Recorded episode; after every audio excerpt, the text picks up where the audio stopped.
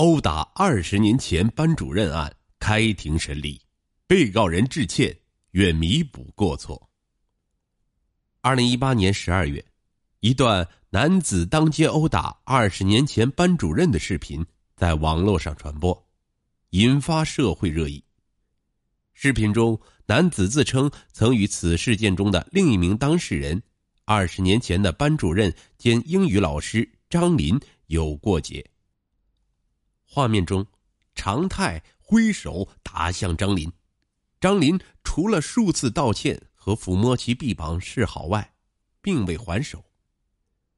张林称，当年对常泰只是惩戒，并无殴打。但在接受公安机关询问时，常泰却称，在张林担任其初二班主任期间，因为家里穷，晚交学费，他曾遭受张林的歇斯底里、近乎疯狂的毒打，造成的精神伤害伴随他到现在，总让他做噩梦。常泰的多名初中同班同学也曾证实，不仅常泰，许多同学都遭受过张林的侮辱性殴打。后经栾川警方证实，这段当街殴打班主任的视频拍摄于二零一八年的七月，即引发社会关注的前五个月，而报警者就是视频中的张林。二零一八年十二月二十日，栾川警方通报称。十二月十七日，张林报警，并提供了自己被打的视频。十二月二十日十一时二十分许，在杭州铁路警方的配合下，常泰因涉嫌寻衅滋事罪被刑事拘留。常泰的辩护人付建说，此案曾在三月十二日被检方退回警方补充侦查，后来检方以寻衅滋事罪对常泰提起公诉。四月份，栾川县人民检察院以寻衅滋事罪对常泰提起了公诉。从常泰的辩护人郭京朝处获得一份起诉书，文书显示，二零一八年的七月，被告人常泰驾驶自己的黑色越野车与同村的朋友一起去钓鱼，行驶至 S 三二八省道栾川乡附近时，却因忘带渔具，即把车停在了路边。等待同村的朋友去去取渔具。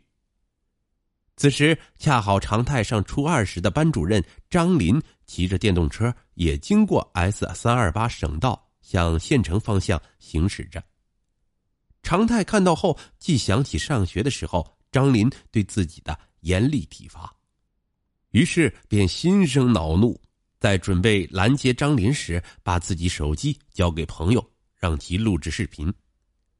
接着，上前将张林拦下，并确认其身份后，即对张林连扇耳光，又朝其脸部猛击一拳，口中反复辱骂指责，然后勒令张林将电动车停靠在路边，继续愤怒的对张林进行指责，期间又将张林电动车踩翻在地，后在围观群众的劝说下，张林扶起电动车，改变行车的路线。躲避常态离开后，方才返回。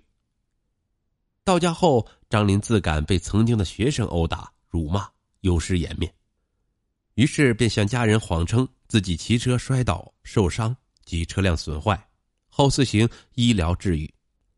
栾川县人民检察院在起诉书中说：“被告人常泰在公共场所出于报复动机，为发泄情绪，借故生非。”当众拦截、辱骂、殴打中学时的老师张林，并有意录制视频传播他人观看，导致该视频在网络上被广泛传播。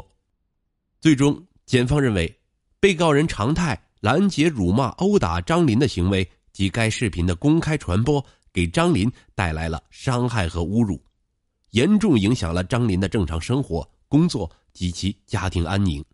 同时，也引发教师群体极大愤怒，侵犯了人民教师的尊严，在社会上造成恶劣影响，遂应以寻衅滋事罪追究其刑事责任。六月十二日，常泰的父亲常天长说，涉事另一方张林老师曾多次婉拒与其见面。我们找这个老师几十次了，那人家肯定是拒绝我们，人家不愿意调解。常天长说：“此事是由检方提起的公诉。我们沟通的时候，张林老师对我说，找他没有用，要去找政府协商。我们也是受害人呢。”常天长承认自己儿子有过错，但是并没有罪。他表示，张林老师当年打常泰时也没有被追究刑事责任。如果当年没有发生过那种事情，现在。就不可能会发生这种事情，还当街殴打老师。事发后，常泰曾委托律师把亲手书写的道歉信带出来交给张林。三月十四日，张林对外表示不接受那份被律师带过来的道歉信。我还有十几年的教学生涯，不道歉不消除影响，我怎么面对我现在的学生啊？六月十二日。常泰的妻子发来了一封道歉信，信中常泰的妻子向被打教师张林致歉。他写道：“常某打完老师之后，有跟他提及过这件事，当时她强烈反对丈夫如此冲动的行为，还因此吵了一架。常某说知道不应该打老师，但一时冲动没有控制住，他非常后悔。”常泰的妻子说：“常泰出生在农村家庭。”因为父母很早就离异，经常得到街坊四邻照顾，所以他很懂得感恩，想法也很简单，总觉得好的就包，坏的就贬，只要自己有能力，对困苦弱小需要帮助的人就尽力去帮助。很多村民都认可他的为人。庭审前，常泰的妻子在网络发布了一百五十多位村民的联名信，主张常泰的行为有错。无罪。庭审中，公诉机关出示了有关证据，被告人常泰及其辩护人进行了质证，控辩双方在法庭主持下充分发表了意见。常泰的两名辩护人在庭审中为他做无罪辩护，两名辩护人认为，已掌握常泰曾遭张林体罚的证据，殴打老师事出有因，并非寻求刺激无端生事。常泰的行为构不成寻衅滋事罪，只是普通治安案件。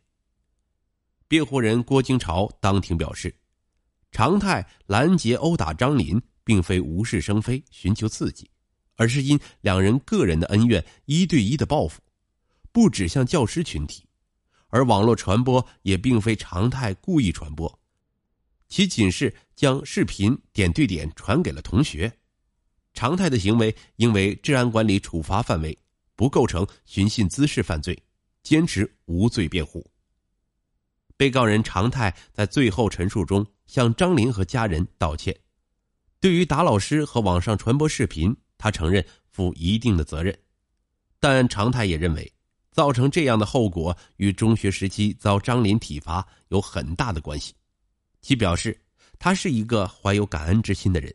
在成家立业之后，资助了不少贫困的群众，还资助了一个患病的高中老师。陈述期间，常泰几度情绪失控，哭诉着：“打人确实不应该，事后也很后悔，但想到张林体罚时的侮辱情节，才会失去了理智。”对于将视频在网络上传播，常泰表示自己已确实失控了，但视频发给他人后，自己曾告诉收到视频的朋友。不要再对外传播。常泰还说，视频扩散后，他在某群还说明，请不知真相的人不要再传播视频。在现场看到，最后的陈述中，常泰一直是哭诉状态，法官多次提醒其注意情绪。常泰称，事后他想给予张林一定的经济赔偿。打人是不对的，再次道歉，构成犯罪的话。是我的责任，该承担我承担，但是不构成犯罪的话，也希望能公平处理。今后想通过其他方式弥补张老师，也会做有益社会的公益，弥补过错。庭审结束后，法庭宣布休庭，择期宣判。